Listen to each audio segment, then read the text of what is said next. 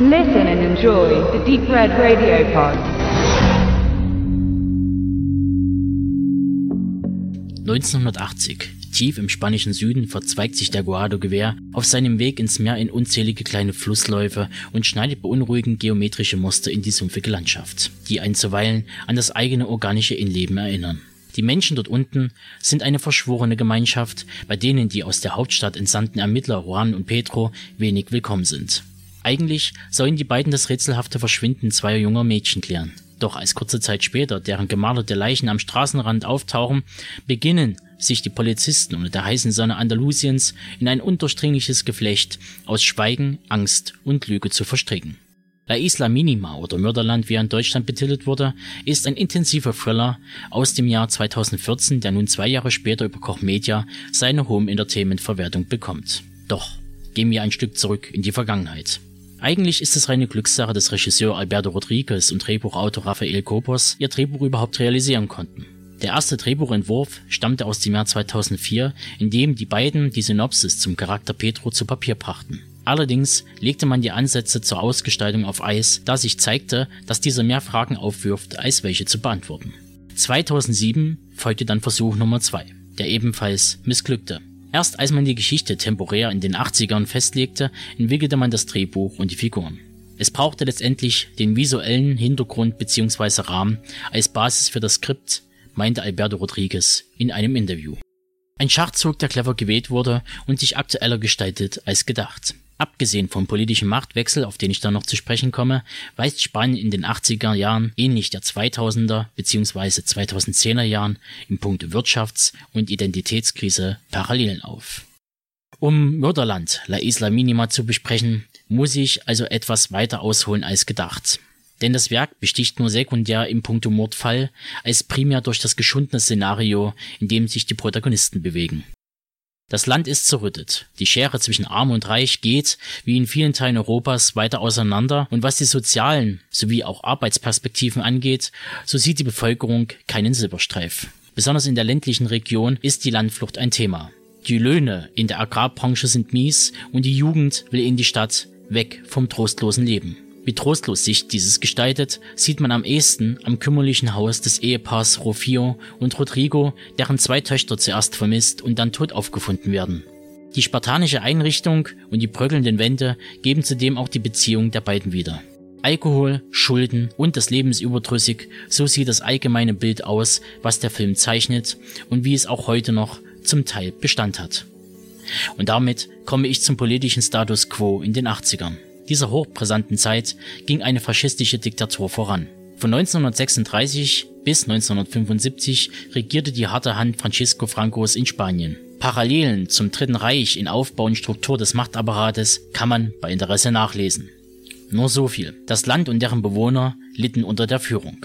Ähnlich der Diktatur Pinochets verschwanden sogenannte staatsfeindliche Objekte und Repressalien waren an der Tagesordnung, ähnlich der Überwachung, Gewalt sowie Korruption seitens der Brigada Politico Social. Kurz ein Fakt eingeschoben. Im Bürgerkrieg bis 1939 starben laut Schätzung mehr als 200.000 Menschen. 150.000 Gegner Francos gelten nach wie vor als verschwunden.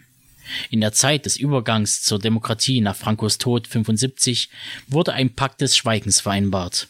Ein Amnestiegesetz bewahrt die Täter vor Strafe. Und genau da setzt auch die Zwangspartnerschaft, wenn man es so bezeichnen mag, von Juan, einem alten Mitglied der vorhin erwähnten Staatspolizei, und seinem Kollegen Petro ein, ein junger Polizist, der klar die Seite des Demokratieprozesses vertritt.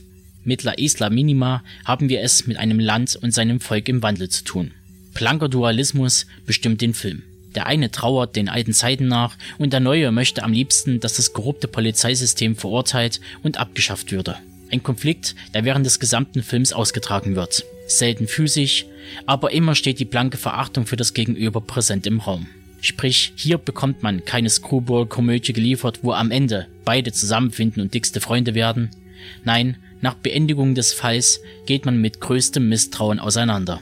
Und das ist auch gut so. Doch kommen wir zuletzt auf die Produktion zu sprechen.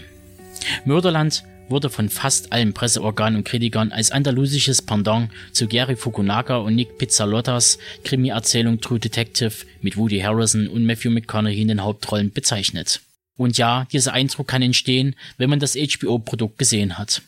Doch die Parallelen sind nicht von inhaltlicher Natur, als vielmehr der Stil, der übernommen wurde. Wenngleich man dazu sagen muss, dass beide Produktionen im Abstand von einem halben Jahr veröffentlicht wurden. Und man sich dann doch fragen kann, wer hier bei wem kopiert hat. Wie dem auch sei. Im Stil nehmen sich beide nichts. Die Ausstattung fällt, ähnlich dem original spanischen Titel, minimal aus, aber kann mit Alex Catalans tollen Kamerafahrten und Momentaufnahmen vollends überzeugen, ebenso wie die Filmmusik aus der Feder von Julio de la Rosa und die Regie von Alberto Rodriguez. Doch der wichtigste Punkt ist und bleibt, nebst der Landschaft, der Cast, der einen sofort in den Band zieht. Gefühlt ist hier jeder Darsteller ein Charaktergesicht. Allen voran Javier Gutierrez als verbitterter Cop des alten Systems und an seiner Seite Raul Revalor alias Petro, der zuweilen an eine Mischung aus besagten Matthew McConaughey und Petro Pascal erinnert.